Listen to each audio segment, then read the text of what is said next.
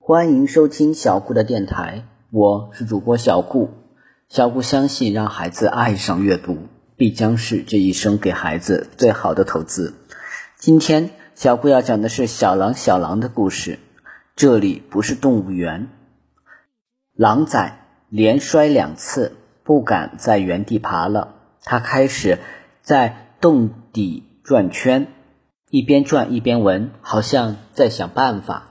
转了几圈，他突然发现了母狗仔，立即爬上狗仔的脊背，然后蹬鼻子上脸，踩着狗仔在扒着。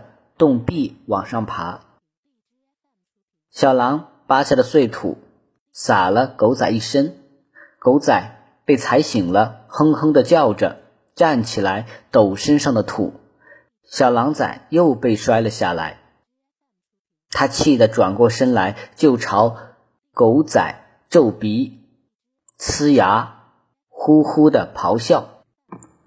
张纪元笑道：“这小兔崽子。”从小狼性就不小呀，看样子还挺聪明。陈震发现，才两天时间，小狼的眼膜薄了许多，眼球虽然仍是充满液体，黑汪汪的，像是害了眼病，但小狼崽好像已经能模模糊糊辨认眼前的东西，对他做的手势也有所反应。他张开巴掌，巴掌向东。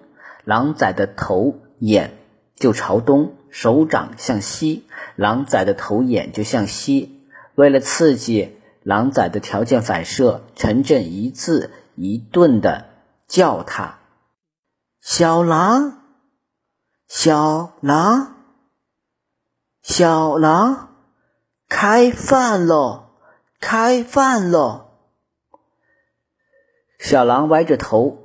竖起猫一样的短耳，费力的听着，有些害怕，又有些好奇。张巨元说：“我要看看他对原来的狼家还有没有印象。”然后用双手做成蚌壳形，扣在口鼻上，模仿大狼的嚎声：“哦。”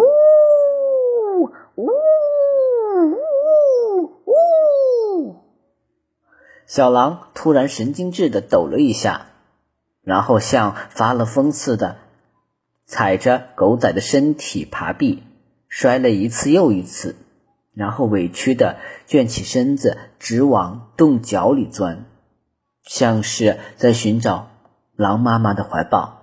两人都觉得做了一件残忍的事情，不该再让小狼崽听到狼世界的声音。张纪元说。我看你这条小狼不好养，这又不是北京动物园，狼可以与野狼世界完全隔离，慢慢减少一点野性。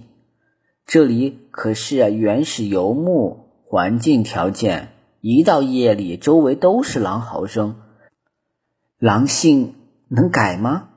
等小狼长大了，它非伤人不可，你真得小心。陈震说：“我倒是从来没打算把狼养家，养掉野性反倒没意思了。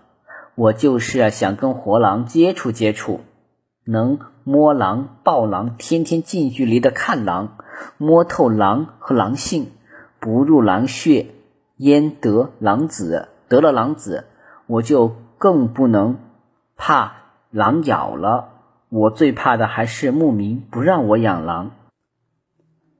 小狼还在奋力爬壁，陈震伸手捏住狼崽后脖颈，把他拎出洞。